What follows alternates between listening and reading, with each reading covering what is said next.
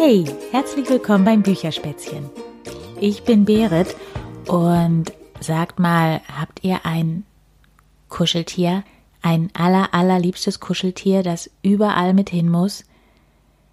Ich habe als Kind so eins gehabt und wisst ihr was? Dieses Kuscheltier gibt es immer noch. Das hat einen Ehrenplatz bei mir im Schlafzimmer und dieses Kuscheltier ist ein Teddybär und der heißt Klöter. Und nicht nur ich habe so ein allerliebstes Kuscheltier, auch Sophia hat eins und Amelie auch. Das sind die beiden Mädchen, um die es in den beiden Geschichten geht, die ich euch heute vorlesen möchte. Die erste Geschichte heißt Antonio und die weite Reise und ist aus dem Buch Amelie und Antonio. Und bevor ich jetzt loslege, erzähle ich euch noch ganz kurz, wer Antonio ist. Das ist eben das allerliebste Stofftier von Amelie, ihr aller allerbester Freund und ist ein Nashorn. So, dann geht's jetzt los mit Antonio und die weite Reise. Juhu! Amelie und Antonio fahren heute zu Oma und Opa. Mama bringt sie hin und sie bleiben den ganzen Tag da. Nur Amelie und Antonio. Mama klopft an der Haustür. Das kleine gelbe Haus von Oma und Opa hat ein rotes Dach mit einem weißen Schornstein, aber es hat keine Klingel. Dafür aber einen dicken Türklopfer aus Metall. Tok, tok, macht Mama nochmal. Weißt du, Antonio, es ist immer wichtig, dass wir Oma und Opa besuchen, weil die sich so freuen, erklärt Amelie Antonio. Und wirklich, was wären wir ohne Amelie? ruft Oma, kaum hat sie die Tür aufgemacht. Und ohne Antonio, sagt Amelie. Und Antonio, stimmt. Opa kommt lachend aus dem Garten. Er hebt die beiden hoch und wirbelt sie herum. Amelie hält Antonio nur noch an einem Fuß fest, als Opa sie wieder absetzt. So doll hat Opa sie herumgewirbelt. Und ich bin so gerne bei Oma und Opa, weil es da immer so spannend ist, flüstert Antonio Amelie zu. Das stimmt. Und heute wird es sogar noch spannender als jemals zuvor. Es fängt schon ganz wunderbar aufregend an.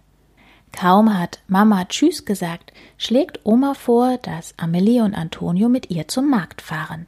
Mit dem Bus! Amelie ist noch nie mit dem Bus gefahren. Zu Hause mit Mama und Papa fährt sie entweder hinten auf dem Rad mit oder sie fährt selbst mit dem Fahrrad oder sie geht zu Fuß oder sie sitzt im Kindersitz im Auto. Darum ist sie so, so, so froh über Omas Idee mit dem Busfahren. Bringt etwas Leckeres zum Abendessen mit, ruft Opa den dreien noch hinterher und hakt weiter im Blumenbeet. Bis zur Bushaltestelle ist es gar nicht weit, aber leider müssen sie auf den Bus warten. Damit Antonio sich nicht langweilt, erklärt Amelie ihm, wie das mit dem Busfahren ist. Der Bus ist riesengroß und da steigen die Leute einfach ein und dann fährt er durch die ganze Welt, sagt Amelie. Aber wir steigen schon am Marktplatz aus, sagt Oma. Kommt fix, da ist er schon. Und da hält der Bus an der Bushaltestelle. Der ist ja wirklich riesengroß, flüstert Antonio Amelie zu. Weiß ich doch, flüstert Amelie stolz zurück. Was sie aber nicht weiß, ist, dass man eine Fahrkarte kaufen muss beim Busfahrer.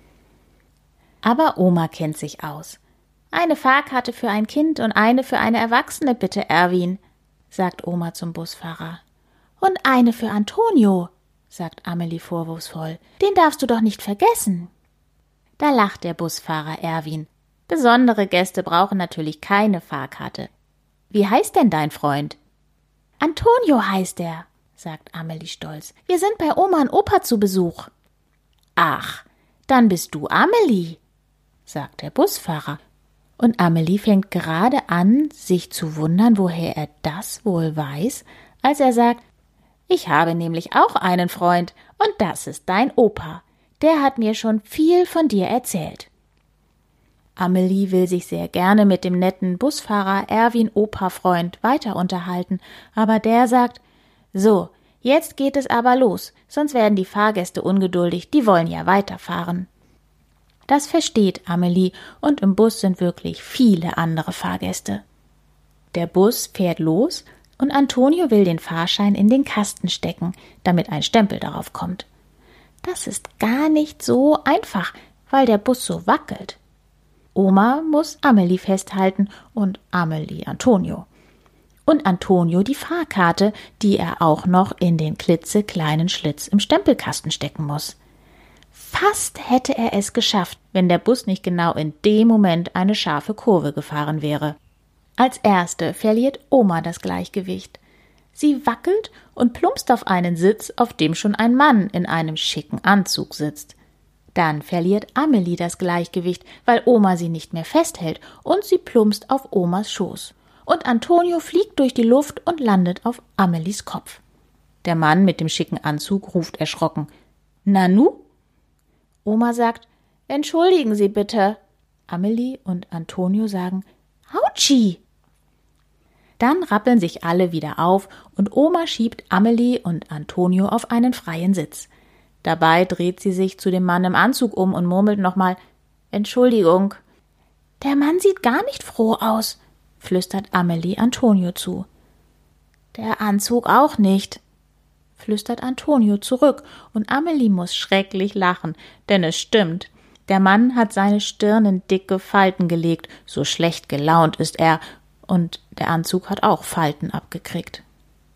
Ihr bleibt besser hier sitzen, damit ihr nicht mehr umfallt, sagt Oma zu Amelie und Antonio, während sie die Fahrkarte in den Stempelkasten schiebt.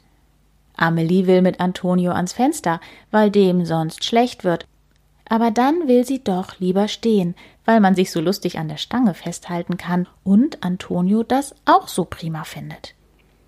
Als Oma fragt, ob ihm denn dann nicht auch schlecht wird, sagt Amelie ganz schlau, wenn ich Antonio auf dem Arm habe, wird ihm nie schlecht. Marktplatz, ruft der Erwin-Busfahrer Opa-Freund. Amelie will den Knopf drücken, damit die Tür aufgeht, und dann geht es plötzlich ganz schnell. Viele Menschen schieben und drängeln, und ehe sie sich's versieht, ist Amelie draußen. Oma auch. Geschafft, sagt Oma. Geschafft, will Amelie zu Antonio sagen und bemerkt erst jetzt, dass sie ihn gar nicht im Arm hält. Er ist bei dem Geschubse heruntergefallen und der Bus fährt los. Oma! schreit Amelie. Oma! Der Antonio! Der Antonio! Der fährt jetzt ganz alleine in die weite, weite Welt. Hast du ihn verloren? fragt Oma erschrocken. Sie hat gar nichts davon mitbekommen. Antonio, schluchzt Amelie jetzt ganz heftig. Antonio, mein Antonio. Oma kann sie gar nicht beruhigen. Ans Einkaufen auf dem Markt ist jetzt nicht mehr zu denken. Am besten fahren wir nach Hause und rufen beim Fundbüro an. Vielleicht hat jemand Antonio gefunden und dort abgegeben, sagt Oma. Dafür gibt es ja extra Fundbüros, damit man da etwas finden kann. Wer etwas verloren hat, kann es dort wiederbekommen, wenn er Glück hat. Amelie hört ihr gar nicht richtig zu, so unglücklich ist sie. Oma und Amelie nehmen gleich den nächsten Bus wieder zurück, ohne Antonio und mit einem ganz anderen Busfahrer. Amelie sitzt auf Omas Schoß und weint und weint die ganze Fahrt lang. Oma, der arme Antonio hat bestimmt große Angst in der weiten Welt. Er war doch noch nie, nie alleine ohne mich. Oma, schluchzt sie. Sch, sagt Oma. Bestimmt hat ihn jemand gefunden und bringt ihn zum Fundbüro. Oder ein Böser hat ihn gefunden und behält ihn. Oma. Amelie merkt gar nicht, wie Oma sie aus dem Bus hebt. Kaum laufen kann sie vor lauter Kummer. Sie weint so sehr, dass sie Opa vor seinem Häuschen kaum erkennt, denn durch all die Tränen sieht sie alles nur verschwommen. Sie stürzt sich in Opas Arme. Ist ja gut, Amelie, ist alles gut, sagt er. Guck doch mal, wer da ist. Amelie schnieft und reibt sich die Augen. Ganz langsam dreht sie sich um und sieht hinter Opa den Busfahrer Erwin Opa-Freund. Hallo Amelie, Guck mal, wen ich gefunden habe. Dein Freund Antonio, sagt er. Und da ich eh Dienstschluss hatte, dachte ich, ich bring den Weltenbummler ganz schnell zurück zu dir. Amelie springt von Opas Arm, reißt dem Busfahrer Erwin Operfreund Antonio aus der Hand und drückt und küsst und küsst und drückt Antonio, bis der flüstert Hilfe, ich krieg keine Luft mehr. Der Busfahrer Erwin Operfreund bleibt noch zum Abendessen da. Es gibt zwar keinen frischen Salat vom Markt, aber die Butterbrote, die Opa gemacht hat, schmecken Amelie ausgezeichnet. Abends im Bett erzählt ihr Antonio von seiner Fahrt in die weite Welt. Bis nach Afrika bin ich gefahren, behauptet er, und ich hab echte Löwen getroffen. Die waren so groß wie der Bus, aber die waren alle total lieb und kuschelig und haben gesagt, ich soll dich das nächste Mal mitbringen. Du träumst ja schon, murmelt Amelie. Aber du hast recht, ich lass dich nie mehr alleine in die große, weite Welt fahren. So, das war der Ausflug von Antonio in die weite Welt. Und die zweite Geschichte, die ich jetzt noch für euch habe, heißt Der kleine Bär und das Meer. Sophias Bär war alt, etwas zerzaust und wurde heiß geliebt. Erst gehörte er Sophias Großvater, dann ihrer Mutter, und seit dem Tag, an dem Sophia geboren wurde, leistete der Bär auch ihr Gesellschaft. Eigentlich war er gar kein Spielzeug, sondern vielmehr ein Freund. Sophia und ihr Bär picknickten zusammen im Park, machten lange Spaziergänge durch den Wald, und eines Tages machten sie sogar gemeinsam einen Ausflug ans Meer. Es war eine lange Reise, Sophia und ihr Vater mussten mit dem Zug, mit dem Schiff und mit dem Bus fahren. Aber die Mühe lohnte sich. Am Meer war es toll. Sophia nahm ihrem Bären sogar den Schal ab, damit sie durch die Wellen planschen konnten. Ihr Vater kaufte leckere Pommes und zum Nachtisch bekam jeder ein Eis. Es war tatsächlich der perfekte Tag, bis die Gewitterwolken aufzogen. Donner grollte und Blitze zuckten über den Himmel. Der Regen prasselte auf den Sand, während sie alles einpackten und schnell losrannten, um den letzten Bus nach Hause zu erwischen. Sie waren so in Eile, dass keiner bemerkte, wie die Tasche aufging und Sophias Bär herauspurzelte. Als das Gewitter vorübergezogen war, blieb der Bär allein am weiten, leeren Strand zurück. Und keiner bemerkte ihn, nur das Meer. Nach einer Weile kam eine Möwe und pickte den Bären neugierig an. Auch das sah das Meer, und es gefiel ihm überhaupt nicht. Das Meer wusste, wie traurig das Mädchen sein musste, weil es seinen Bären verloren hatte also beschloss es zu helfen. Während es den alten Bären mit sich nahm, schien es zu flüstern Ich werde dich nach Hause bringen. Als Sophia auffiel, dass ihr Bär fort war, war sie ganz verzweifelt. Überall suchte sie nach ihm, doch nirgends konnte sie ihn finden. Ihr Vater rief bei dem Bus, dem Zug und dem Schiffsunternehmen an, aber niemand hatte Sophias kleinen Bären gesehen. So bald wie möglich kehrten sie an den Strand zurück, doch auch dort fehlte jede Spur von dem Bären. Sophias Vater schenkte ihr andere Spielzeuge, um den verlorenen Bären zu ersetzen, doch keines war das Richtige.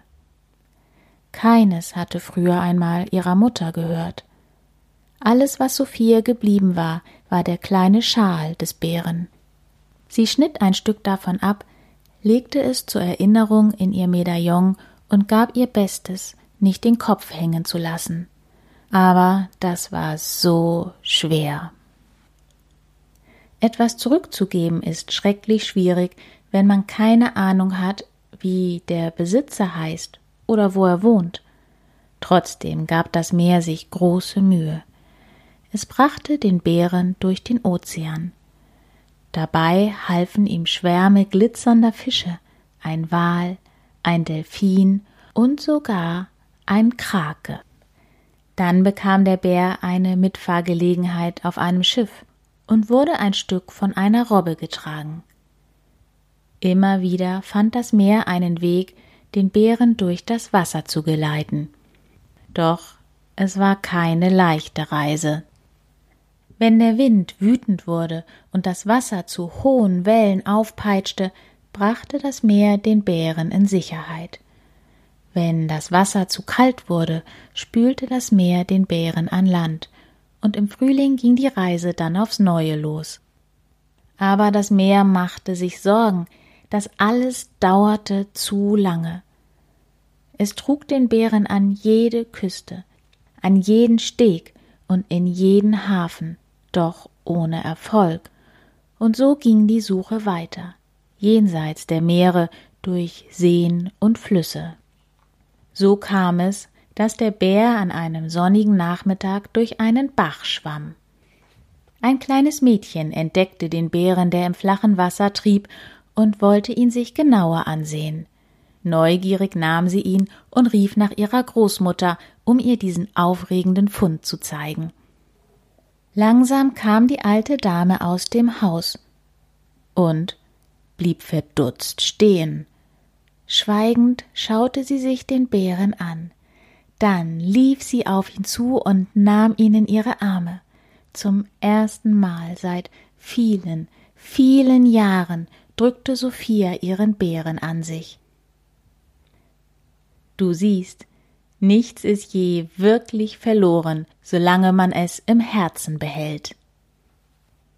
Am nächsten Tag kehrten sie an den Strand zurück, den Sophia vor so langer Zeit besucht hatte. Sie stand im warmen Sand, schaute aufs weite Meer hinaus und lächelte. Und das Meer sah es. Ja, ich habe ganz am Anfang ja auch erzählt, dass ich ein allerliebstes Kuscheltier habe, Klöter. Wenn ihr wissen wollt, wie Klöter aussieht, dann fragt vielleicht einfach mal eure Eltern, ob sie euch ein Bild von Klöter zeigen, denn es gibt ein Bild von ihm auf Instagram at der Bücherspatz. Vielleicht mögen eure Eltern euch das Bild ja zeigen, wenn ihr Lust habt, ihn zu sehen. Und ich würde mich freuen, wenn ihr Lust habt, mir zu schreiben, darunter vielleicht unter diesem Post, was euer liebstes Kuscheltier ist, ein Bär, ein Nashorn vielleicht wie Antonio und mir die Namen dazu verraten wollt. Und damit sage ich Tschüss, bis bald, eure Berit.